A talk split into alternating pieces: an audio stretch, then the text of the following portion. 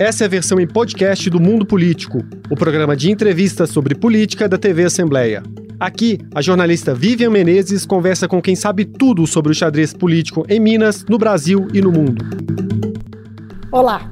Você vai ver hoje no mundo político uma análise da pesquisa Quest que aponta os desempenhos de Lula e Bolsonaro na corrida presidencial. Bolsonaro tem melhora na performance, Lula segue estável na liderança. O que impulsiona Bolsonaro e o que sustenta Lula? O ex-presidente tem teto? As intenções de voto por região e religião e a economia como a maior preocupação do eleitor. Eu vou conversar com o cientista político Felipe Nunes, que é diretor da consultoria Quest e professor da UFMG. Felipe, um prazer ter você no mundo político mais uma vez. Tudo bem, Vivian? Um prazer todo meu. Mais uma vez, obrigado pelo convite.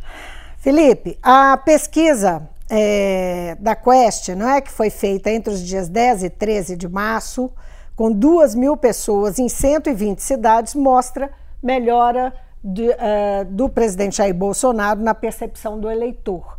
É, na espontânea, Lula tem 27% e Bolsonaro 19%. Lula é, cai um ponto e Bolsonaro cresce 3%. Na estimulada, Lula varia de 45 para 44 e Bolsonaro de 23 para 26. O que justifica essa melhora é, de Jair Bolsonaro? Olha, tem dois fatores que nos ajudam a compreender essa evolução é, que está refletida na pesquisa nas melhoras de intenções de voto do presidente Bolsonaro. Primeiro é o efeito que o Auxílio Brasil começa a fazer na população de baixa renda no Brasil. Né? Isso, sobretudo, é interessante em áreas onde o Bolsonaro já teve um desempenho eleitoral significativo na eleição de 2018. Então, é, na população de baixa renda do centro-oeste, da região sul e de alguns estados do, do, sudeste, a gente começa a ver essa melhora é, de maneira muito acentuada. A gente também vê esse resultado de, de melhora na baixa renda na região é, norte. Só no nordeste é que esse movimento ainda não aconteceu de maneira expressiva. O outro fator, Vivian, é o que eu tenho chamado da volta dos que nunca foram que são os eleitores que votaram em Bolsonaro em 2018, se frustraram, se decepcionaram com ele é, ao longo né, do seu mandato e esperaram que a terceira via de, aparecesse de maneira competitiva, né, se, se apontasse como algum nome que pudesse ser escolhido com chance de vitória. Mas isso, até o momento, não acontece e esses eleitores que são que têm, é, que rejeitam a possibilidade do ex-presidente Lula voltar a governar o país, então começam a retornar para dar apoio ao presidente Bolsonaro. Então, por um lado, o Auxílio Brasil faz com que Bolsonaro é, alcance esse eleitor de baixa renda, ainda de maneira marginal, é verdade, mas já apontando sinais de que no futuro o auxílio pode ser significativo, né, como política particularista para o governo, e do outro lado, o fato de que tem aí um contingente de eleitores que está voltando para o Bolsonaro já que não conseguiu encontrar uma terceira via que eles considerassem competitiva.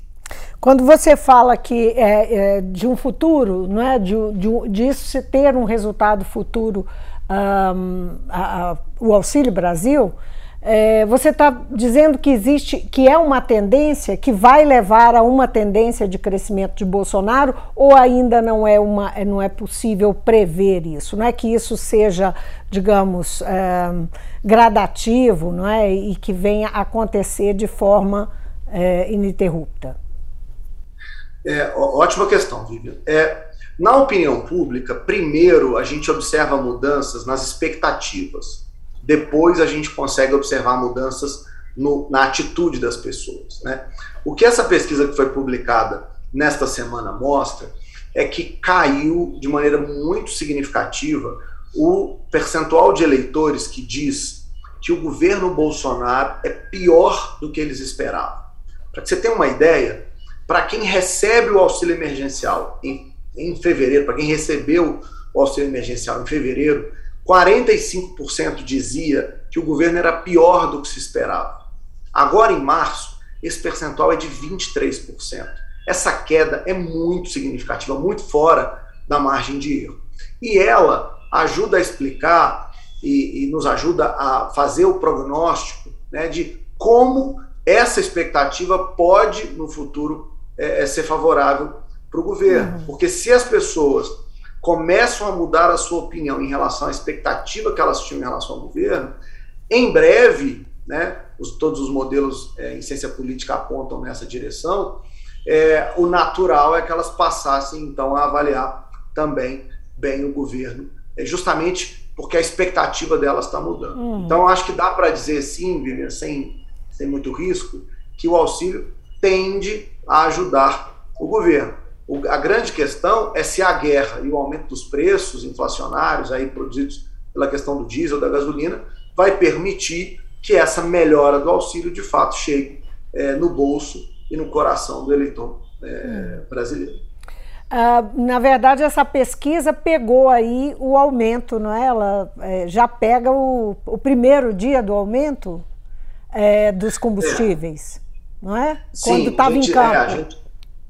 A, gente, já a gente é, estava em campo no fim de semana em que esse assunto virou pauta nacional, né? Na sexta, sábado e domingo, quando esse assunto estourou e a Petrobras anunciou é, os aumentos né, é, no preço da gasolina, que gerou fila em postos, então a gente estava em campo. Agora, eu acho que ainda é cedo para dizer se a pesquisa captou completamente o cenário, porque é óbvio, né, os sentimentos das pessoas em relação à crise, ele depende de um certo tempo, até que o preço do diesel seja refletido no preço dos transportes, que seja refletido no preço dos alimentos, por exemplo, ainda tem-se aí um tempo.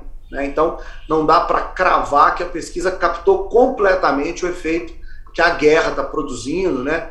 nesse aumento da, da Petrobras. Mas, de fato, a gente estava em campo nesse período e o indício que eu posso dizer, que eu acho que é o mais evidente, de que a pesquisa conseguiu capturar pelo menos a primeira impressão sobre os efeitos da guerra, Vivian, é que é, subiu muito o percentual de brasileiros dizendo que o principal problema do Brasil é a economia. Né? Uhum. A pandemia despenca entre fevereiro e março como preocupação principal e a economia se transforma em protagonista. Então, de fato, o assunto está pautado, mas eu acho que ainda é cedo para dizer que a gente captou todo o fenômeno possível desse aumento de preço. Agora, é, Felipe, a, por que, que Lula não avançou? Lula, a gente pode dizer porque ele está num patamar muito alto desde o princípio, é, de forma estável, oscila um ponto, não é? Nessa pesquisa de março oscilou um ponto para baixo, negativo.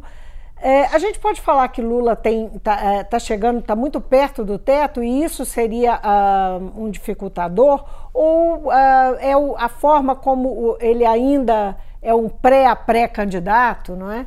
É, e, e, a, pré-candidatura não está de fato na pista. O que, que você acha que é? é o ex-presidente Lula, desde, desde que voltou a poder ser candidato em março do ano passado, ele cresceu né, de maneira considerável e consistente nas pesquisas de opinião publicadas aí Brasil afora. De março até novembro, a gente observou um crescimento consistente das intenções de voto. Isso é fruto do aumento do conhecimento na população de que Lula poderia ser candidato. Antes disso, ele não podia, as pessoas nem se preocupavam em votar nele. Quanto mais as pessoas passaram a conhecer a possibilidade de ser candidato, ele foi então angariando aí mais intenções de voto. Hoje a pesquisa mostra que o teto, o potencial de voto máximo do ex-presidente Lula é 56%. Né? Ele está ali 10 pontos, 11 pontos abaixo disso nesse momento. Sua rejeição né, o que seria um impedimento para esse crescimento, está hoje em 42%. É o, é o candidato entre os nomes conhecidos e relevantes, é quem tem o menor, a menor taxa de rejeição. Então, é, há espaço para que Lula cresça? Claro que há. Mas há também muitos outros candidatos é, que dividem o voto, que disputam o voto com o Lula. O mais eloquente, mais significativo deles, o Ciro Gomes. Ambos né, disputam o mesmo eleitorado, tanto que a pesquisa mostra que o segundo voto de Ciro seria de Lula, o segundo voto de Lula seria de Ciro. Né? Uhum. As pessoas eh, olham para os dois personagens como os dois atores políticos como no mesmo campo de atuação. Quem mais é, está, estaria nesse campo, nesse momento? Que é percebido. O, por incrível que pareça, o João Dória também é um nome que compartilha né, de eleitores neste ambiente, assim como o Eduardo Leite. Então, os, os três nomes aí que são colocados na terceira via acabam tirando um pouco de potencial de voto é, do ex-presidente Lula. Agora, o mais significativo, Vivem, é que é, é difícil que presidentes que cheguem a um patamar como o que o Lula já obteve consigam crescimentos muito significativos, a não ser que haja o que a gente chama de voto útil. O que é o voto útil? É quando o eleitor percebe que, mesmo preferindo um determinado candidato, as chances desse candidato obter a vitória é pequena. Então, neste cenário, o eleitor pode optar por fazer um cálculo de mudança de voto, mesmo que aquele voto dado não seja sua primeira preferência. A gente investigou isso. Né? 34% dos eleitores da terceira via dizem na pesquisa que poderiam votar em Lula se ele tivesse chance de vencer no primeiro turno. Isso significa, traduzindo para quem está nos assistindo, basicamente o seguinte: o eleitor do Ciro parece topa, não todo eleitor, mas parte considerável desse eleitor, parece que topa fazer uma migração de voto na direção do Lula se a eleição for, se, se isso significar hum. é, levar a eleição apenas para o primeiro turno. Isso significaria, Vivian, para concluir, 8%, a, 8 pontos percentuais a mais de intenção de voto do ex-presidente Lula. No caso do Bolsonaro, a gente também observa esse fator. Né? O Bolsonaro poderia crescer mais 6 pontos de intenção de voto nesse eleitor da terceira via, que, se ver chances do Bolsonaro crescer e se aproximar de Lula para dificultar a vitória do Lula, o eleitor do Moro, principalmente, toparia sair do Moro numa taxa ali de 23, 24% e, é, e migrar então para o voto bolsonarista. Então, é, o Lula ainda tem, teria espaço para crescer, mas o fato de ter outras candidaturas colocadas no seu campo acaba atrapalhando isso. Né? Uhum. Na minha avaliação, ele só cresce mais se o eleitor, a partir de agora, fizer um voto estratégico, um voto útil. Você está falando do eleitor que já vota na centro-esquerda, na esquerda, não é? Você está mencionando o eleitor que vota, por exemplo, na centro-direita, porque Lula faz um movimento, um esforço muito grande para atrair a centro-direita arti se articular com a centro-direita, a, a, própria indicação do vice dele, que agora está sob chumbo, né, o Geraldo Malkme, uh, é, é, um esforço nesse sentido. Né? É, é... Hum. Só para só deixar claro, né, para quem está nos assistindo, não ficar dúvida, na pesquisa a gente pergunta às pessoas quem elas prefeririam que vencesse a eleição. Hoje, 44% dos brasileiros prefere que Lula vença. 26% prefere que Bolsonaro vença e 25% gostaria que um nome que não fosse nem Bolsonaro nem Lula vencesse a eleição. Esses são os eleitores que a gente chama de terceira via, né? gente que está procurando alguém fora da polarização. Foi para estes eleitores que a gente perguntou, Vivian, o que eles fariam se, por um lado, Lula tivesse chance de ganhar no primeiro turno Esses e por 25%. outro desses 25. E o que que o Bolso, e o que que o eleitor, esse 25%, faria se o Bolsonaro tivesse chance de crescer a ponto de dificultar a vitória do Lula? É, é desse eleitor que eu estou falando. Esse é o eleitor que pode, por um lado, aumentar o potencial de voto que Lula tem hoje ou aumentar o potencial de voto que Bolsonaro tem hoje. Está na mão deles essa decisão de como vai se dar a eleição desse ano. Quer dizer, o eleitor da terceira via, seja a esquerda, seja a direita. Né? É, então, e aí vem a questão do potencial mesmo desse, é, dessa busca da, da aliança que o Lula tem feito, não é? Como é que você enxerga? O, o, o que que isso pode ajudar a Lula, essa, essa aliança com a centro-direita? Olha, Vivian, eu não acho é, é que essa aliança com o Alckmin, essa potencial aliança com o Alckmin, tenha sentido eleitoral. Tá? Eu falo isso baseado na pesquisa de opinião que a gente publicou no mês passado, mas que deve, né, o número, a tendência é válida ainda para esse mês, que é de que o mesmo percentual de votos que o Alckmin tira do Lula, ele também entrega para o Lula. Tá? Alguma coisa em torno de 13%. Então, 13% dos eleitores diz que a aliança com o Alckmin faz com que você deixe de votar no Lula, 13% de, diz que você, por causa da aliança com o Alckmin, passa a votar no Lula. Então, o saldo é nulo, né? o saldo é uhum. é zero. Mas o saldo não pode ser só eleitoral numa campanha política. O saldo também, às vezes, é simbólico. Né? Porque uma das questões que mais é discutida hoje pelos formadores de opinião no Brasil é se o governo Lula seria um governo na direção do centro e de pautas moderadas, ou se este seria um governo de pautas mais radicais. Né? E eu acho que a grande sinalização que o ex-presidente Lula dá nesse momento, quando busca uma aliança com Alckmin, é justamente o de sinalizar que um futuro potencial governo Lula seria, assim como foi de 2003 a 2010, um governo de concertação, um governo de é. frente, um governo de moderação. Eu acho que o Alckmin poderia ser chamado, se nós quisermos, da nova carta ao povo brasileiro. Né? Como se Lula estivesse novamente, por meio do Alckmin, sinalizando às pessoas é, que tipo de governo ele pretende fazer, um governo mais hum. moderado nesse caso. E uma menção também ao, ao José Alencar, né?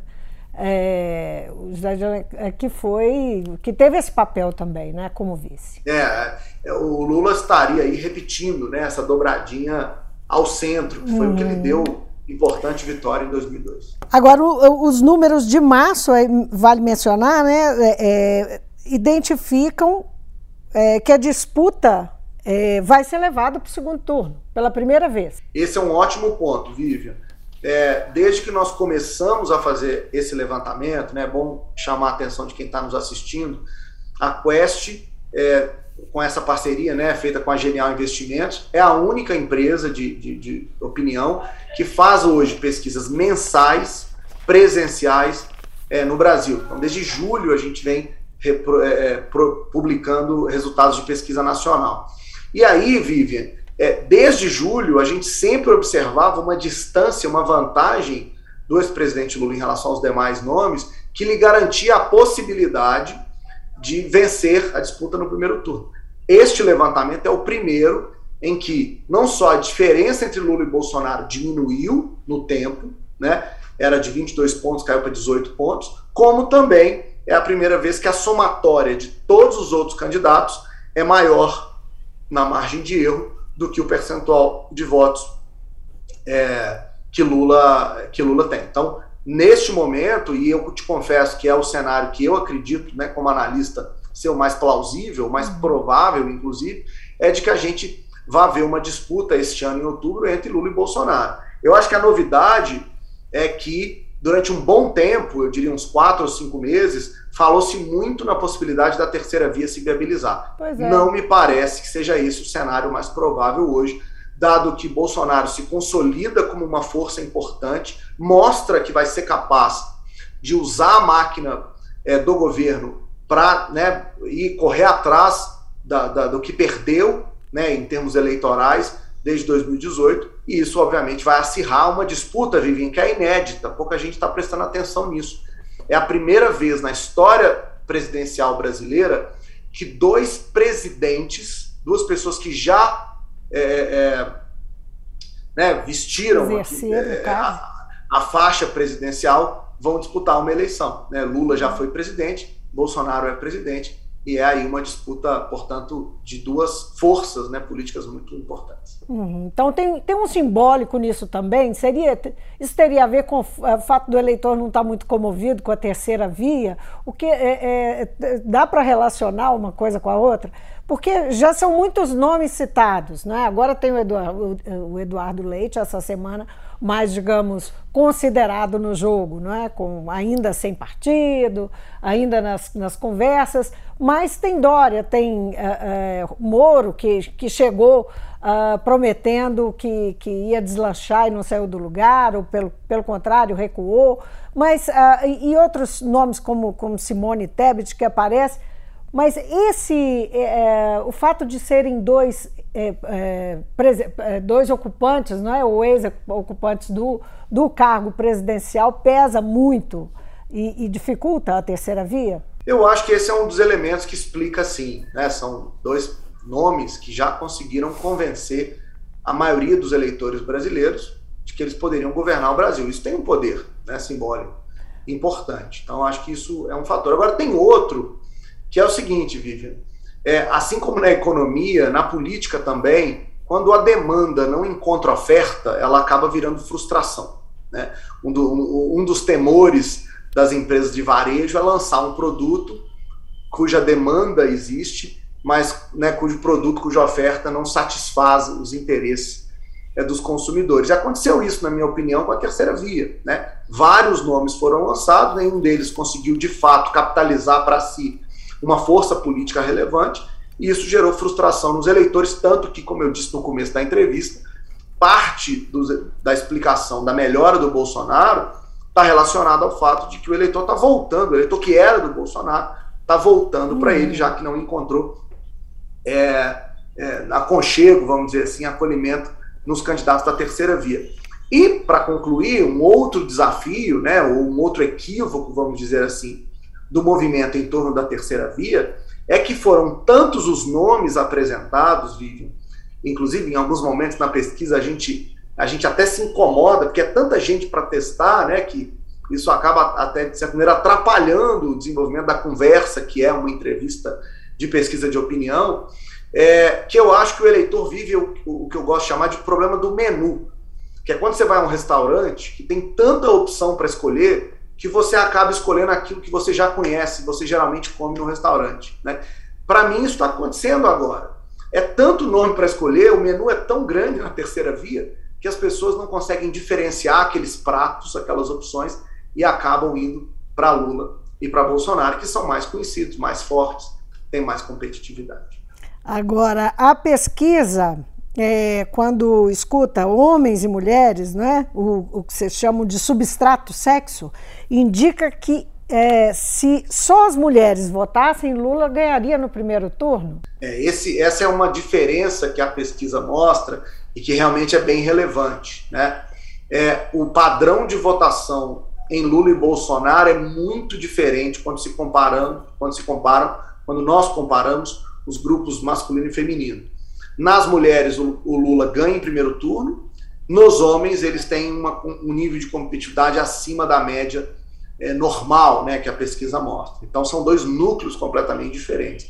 A mesma coisa acontece quando a gente olha para renda, né, quando a gente vê renda baixa muito mais ligada ao, governo, ao, ao presidente Lula, é, ao ex-presidente Lula, do que a renda alta, que está hoje é muito mais próxima do, do, do, presidente Bolsonaro, a mesma coisa acontece com as regiões. A gente vê que no Nordeste o Lula leva uma vantagem muito grande, né, 60 a 15, enquanto que no Centro-Oeste o Bolsonaro ganha do Lula, no Sul ele se o Bolsonaro se aproxima do Lula e no Sudeste eles também estão ali próximos. Né? Então, essa geografia eleitoral e essa sociologia eleitoral acho que demonstram de maneira clara, Vivian, que nós teremos sim um embate de polarização esse ano que é além de um embate apenas político. É, na verdade, um embate que envolve decisões econômicas, visões de mundo, valores diferentes e, claro, interesses que são divergentes na sociedade. Né? Às vezes as pessoas gostam de analisar a política sobre a ótica do bem comum, né? uma lógica aristotélica. Eu prefiro analisar a política na lógica do interesse. Os grupos sociais, eles têm interesses divergentes. Né? O orçamento ele é limitado e, portanto, é disputado. Para onde vai o dinheiro? Para a educação? Vai para dar subsídio às empresas? Vai para investimentos públicos? Ou, ou vai para privatização? Então, essa disputa ela é uma disputa real. E eu acho que esses exemplos que eu acabei de dar, das diferenças, os diferentes, das diferenças nos segmentos é, sociais e econômicos, são diferenças que estarão presentes numa discussão real é, do que a sociedade, do que a maioria da sociedade brasileira quer para os próximos hum. quatro anos. E os grupos por idade, o que, que eles apontam? Os grupos por idade têm dois focos, né? Os jovens são mais lulistas, os mais velhos são mais bolsonaristas e a população adulta, né, que está no meio desse, desses dois grupos, é uma população que hoje se divide. Você tem quase o mesmo tanto de bolsonaristas e lulistas nesses estratos. Então é como se a gente tivesse disputando, né, Vivian, ou observando uma disputa de gerações. Né? Se a população adulta vai, vai se dividir, se os jovens vão mais para o lado do Lula e os mais velhos vão para o lado é, do bolsonarismo, é, o que a gente vai também ver nas famílias brasileiras esse ano, nas mesas, nas rodas, são discussões e disputas por visões de mundo né, e por crenças no futuro do Brasil é, particularmente diferentes. Né? Isso também vai ser muito interessante de, de analisar. É, só espero que o Natal desse ano possa ser realizado com todo mundo em volta da mesa. Bolsonaro vence entre evangélicos, 38 a 33, não é isso? E perde entre católicos, 51 a 21. É, Bolsonaro tá, está reconquistando um espaço que ele andou perdendo, um, uh, um terreno que ele andou perdendo com os evangélicos? Acho que sim, acho que sim, Vivian, sua, sua, sua análise está correta. É bom lembrar, né, para quem está nos assistindo, que os evangélicos foram fundamentais na vitória que o Bolsonaro teve em 2018. Né? Nas pesquisas que fiz em 2018, é, eu vi de maneira muito explícita, principalmente nos últimos dez dias, como o público evangélico, principalmente motivado pelo movimento Ele Não, que foi feito pela campanha do Haddad naquele momento, pela campanha do PT, mobilizou, engajou, reuniu esse público evangélico em torno da candidatura do Bolsonaro. Eles foram fundamentais nesse processo. Né? É, durante o governo, a questão econômica acabou pesando mais do que a questão religiosa e muitos passaram a avaliar o governo mal porque é, vivenciaram situações econômicas muito ruins, o aumento de preço constante, o desemprego que estava alto, né, essa falta de solução para a crise econômica, que foi uma das pautas que o Bolsonaro apresentou na campanha. Então ele foi perdendo esse espaço. Agora, de novo, parece que esse público também percebendo que a terceira via não vai decolar e, de certa maneira, observando que não tem interesse, né, não, não, não divide os mesmos valores é, do que o ex-presidente Lula, esse público está voltando aos poucos e reencontrando, é, e se reencontrando né, com, com o Bolsonaro. Uhum. Esses dados mostram, né, quer dizer, o movimento do, do Bolsonaro na semana passada e nessa semana mostram que eles estão muito atentos a esses dados em relação é, a, aos, aos católicos e aos evangélicos. Na semana passada, Bolsonaro teve, numa quarta-feira, um encontro grande não é, com lideranças evangélicos e, e nessa semana, ontem, ele esteve em Salvador, não é? É, para é, participar do lançamento uh, do, do, uh, de uma instituição ligada que leva o nome da Irmã Dulce, que foi criada por ela, né, que é um símbolo é, da, da Igreja Católica, né, a primeira uh, santa brasileira, enfim. É, ele está focado nesse, nesses grupos, isso sinaliza nesse sentido? Eu, eu diria mais do que isso. Né? Muita gente, durante bom tempo, analisou o Bolsonaro como um ator político, vou usar aqui um termo talvez impreciso, mas irracional. Né? Eu nunca fiz isso. Sempre achei ele um, um, um político né? astuto, arguto e esperto né? para lidar com as questões da política. Né? Acho que essa aliança feita pelo Bolsonaro é, com parte do que a gente denomina centrão né, da política brasileira, tem dado a ele uma sustentação política importante no Congresso. Então ele resolveu de vez a questão do impeachment, que hora, vez ou outra aparecia nos debates é, sobre política no país.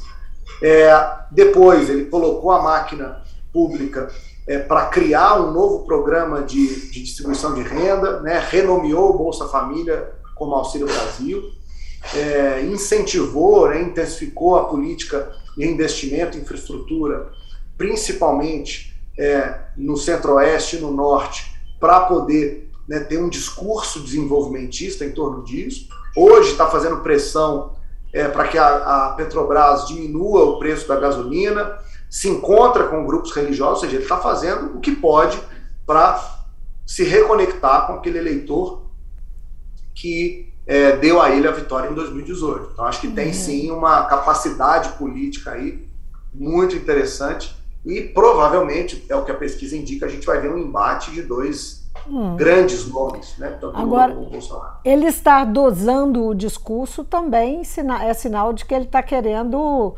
buscar também aquele eleitor que não é o eleitor raiz, mas que votou nele em 2018 e que andou aborrecido Sim, é. com declarações sobre vacina e outras tantas declarações ano passado. É, acho, que, a, a, acho que dá para dizer, né, sem, sem, sem risco de errar, que o Bolsonaro moderou o seu discurso. Já faz um tempo que ele não entra na famosa polêmica né, do cercadinho ou, ou faz nas suas lives declarações é, de cunho, digamos, aleatório, né, provocativo. Isso né, parece tem sido uma, uma, uma, uma tendência né, do, do presidente. E o melhor exemplo disso, Vivian, é o que está acontecendo com o Bolsonaro em relação à guerra da Ucrânia com a Rússia. Né? Nessa pesquisa a gente também investigou esse cenário e a gente mostra é, que o brasileiro prefere que o Brasil tenha uma posição neutra em relação ao conflito e, mais do que isso, aprova o presidente ter tomado a decisão de ficar neutro em relação a esse conflito. Né? É, é, Para mim, esse é um grande sinal de que o Bolsonaro está mudando a sua posição, a sua postura em relação é, a temas né, nacionais ou internacionais, orientado ou não, a gente não sabe né, o que, que pode estar acontecendo, mas o fato concreto é que de fato tem uma mudança aí na maneira como o Bolsonaro lida com as questões mais polêmicas, vamos dizer assim, da sociedade como um todo. Agora, Felipe, na pesquisa espontânea, metade dos eleitores ainda não sabem quem vai votar. Em que pesa essa nossa conversa toda, né? Nós eh, estamos no meio da janela eh, partidária, no meio das negociações de aliança, federações à esquerda, à direita. Essa eleição ainda pode surpreender? Tem alguma chance? Você passou a nossa conversa toda apontando para a polarização. Não existe, existe alguma possibilidade de nós sermos surpreendidos? Olha, é, eleição é sempre um quadro de volatilidade de imprevisibilidade. É, então, quem sou eu para dizer que o quadro está definido? Acho que as pesquisas, mesmo indicando no quadro estimulado essa polarização, é claro, como você mesmo chamou a atenção, metade do eleitorado ainda não fez uma escolha, né, ainda não se posicionou de maneira espontânea. É, de modo que sim, a gente pode ter aí mudanças ao longo do processo. Mas, hoje, se eu tivesse que apostar, eu diria que é improvável que essas mudanças aconteçam. E o quadro é, possível, o quadro mais provável, né, é um quadro de polarização entre esses dois nomes, entre Lula e entre Bolsonaro. É interessante, Vivian, porque a gente sempre precisa, quando estou dando aula para os meus alunos lá na UFMG, eu gosto muito de ressaltar isso, a gente precisa dividir, diferenciar aquilo que é o papel da política né, no processo eleitoral do papel dos eleitores nesse processo. Né? Os políticos são responsáveis por construir chapas, por fazer alianças, por encontrar posicionamentos, por, por descobrir bons candidatos. É isso que eles fazem. E é isso que eles estão fazendo o tempo todo. Né? É, a janela de, de, mudança, por exemplo, é, partidária, está mostrando o, o PL, que é hoje partido do presidente, ganhou um volume expressivo de deputados, é o maior partido hoje da Câmara dos Deputados. Né? Então tem movimentação política acontecendo. Né? O quadro dos estados está se movendo de maneira muito dinâmica. Né? As alianças em Minas, as discussões em torno das pautas em São Paulo, Rio, tudo está se movimentando. Mas o eleitor faz as coisas de outro jeito, se comporta uhum. de outra maneira. O que o eleitor está fazendo agora é dizendo, é, é, é, dando um recado muito claro. Qual? A economia é o principal problema brasileiro. A economia é a principal razão para que eu faça a escolha de um presidente. E hoje, o melhor nome para conduzir esse processo, na visão do eleitor, é o ex-presidente Lula. Né? Em segundo lugar, você tem um debate de gente que diz a corrupção é um problema, né?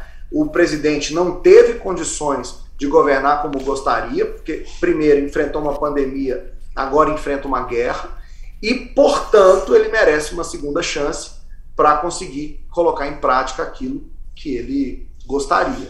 O embate dessas duas narrativas, é, Vivian, é um embate totalmente eleitoral, ele foge da discussão política. Né? Então, os políticos se movimentam, os políticos fazem a parte deles, mas o eleitor, por outro lado, está atento àquilo que para ele é o mais relevante. Alguns vão dizer temos que resolver a economia, e o melhor nome nesse caso seria o ex-presidente uhum. Lula, segundo a pesquisa.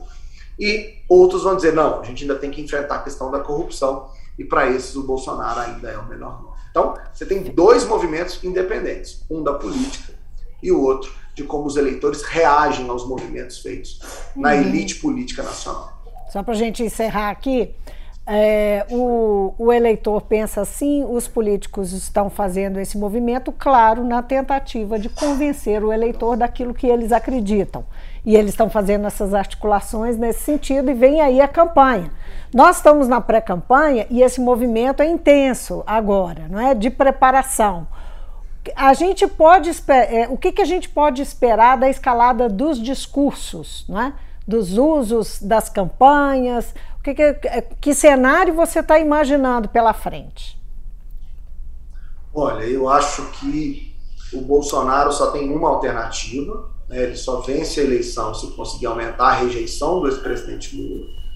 Então, para isso, ele vai ter que atacar diretamente né, o ex-presidente naquele tema que, para muitos, inclusive né, na pesquisa Quest, é, é, o, é o principal calcanhar de Aquiles, que são as questões que envolvem o tema da corrupção. Então, acho que o Bolsonaro vai apostar nisso de maneira muito eloquente. Né? Embora hoje já, já haja uma maioria no país que acredita é, que o ex-presidente Lula é, acabou sofrendo uma armação, acabou sendo perseguido de algum modo, né? existe um, um pedaço importante da sociedade que pensa isso, a pesquisa também traz é, esse indicador, mas a aposta bolsonarista é uma aposta no sentido de, né, por um lado, é aumentar a rejeição do Lula. Por outro, o Bolsonaro precisa organizar sua comunicação para ser capaz de defender a agenda é, e mostrar que fez muita coisa, né, que, que, que implementou no país mudanças é, que são fundamentais, que são importantes. Então, por um lado, eu acho que a campanha do Bolsonaro é, terá que trabalhar no sentido de defender né, o, seu o seu governo e as, e as, decisões que tomou, e por outro vai ter que atacar o Lula.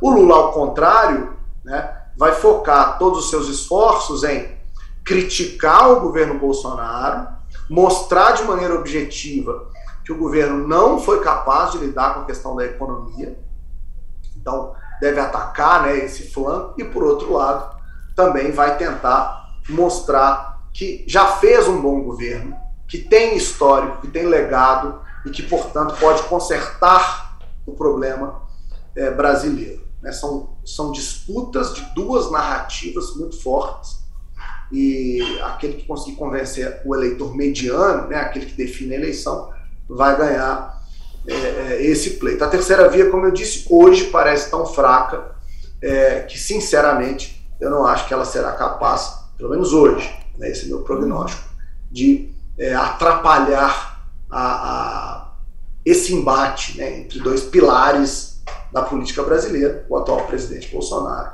e o ex-presidente Lula. Felipe, foi ótima a nossa conversa, obrigada, viu? Eu sei que a sua pesquisa é muito mais extensa que isso. Quem quiser conferir, ela está aí né, é, disponível. Tem muito mais elementos. Quem quiser se debruçar, acho que vale a pena. É muito interessante a gente conhecer o, né, o que, que as pessoas pensam, uh, dividido em grupos, e enfim, as perguntas que vocês fizeram, vale a pena conferir.